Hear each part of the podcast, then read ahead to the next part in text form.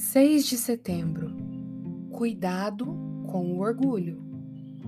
James Janeway Olhar altivo e coração orgulhoso, a lâmpada dos perversos, são pecado. Provérbios 21, verso 4.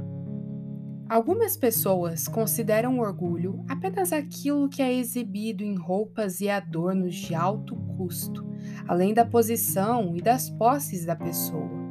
Outras consideram orgulho o tratamento que alguém dá ao seu semelhante. Raciocine comigo. O maior orgulho do mundo é o pouco valor que o homem atribui a Deus, e isso existe naturalmente no coração de todos. Todos, por natureza, levantam-se contra Deus, desejam destroná-lo e coroar a si mesmos. Todos seguem os conselhos do seu coração contrários a Deus, dizendo: rompamos os seus laços e sacudamos de nós as suas algemas. Essa é a voz de cada pessoa que ousa pecar voluntariamente. Esta é a obra do orgulho no coração do homem contra Deus, afastar Deus do trono de Sua Majestade e sentar-se ali. A finalidade da glória de Deus e respeito a Ele entre as suas criaturas? Já que Ele é o iniciador e autor de tudo, não deveria ser também o fim de tudo? Este é o propósito pelo qual Deus criou o homem. Tendo recebido de Deus tudo o que é, o homem deveria entregar espontaneamente a ele aquilo que possui.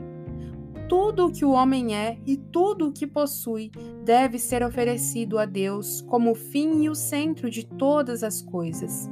Porém, a criatura pecadora rebaixa a Deus e o transforma em seu serviçal, em um mero provedor.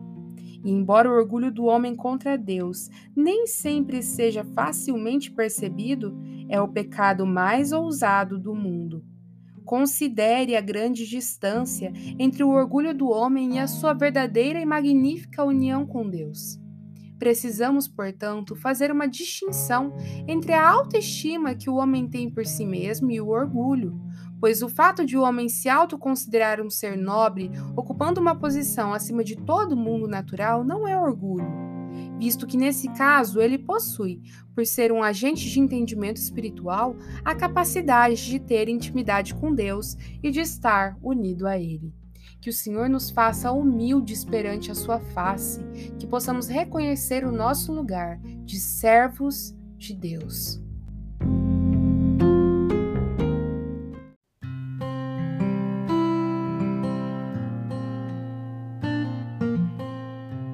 Você ouviu a leitura do devocional Dia a Dia com os Puritanos Ingleses, da editora Pão Diário.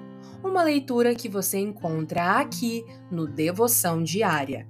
Que você possa estar sendo abençoado por essa leitura e compartilhar com outras pessoas, para que elas também possam ser edificadas. Que Deus abençoe o seu dia na presença dEle.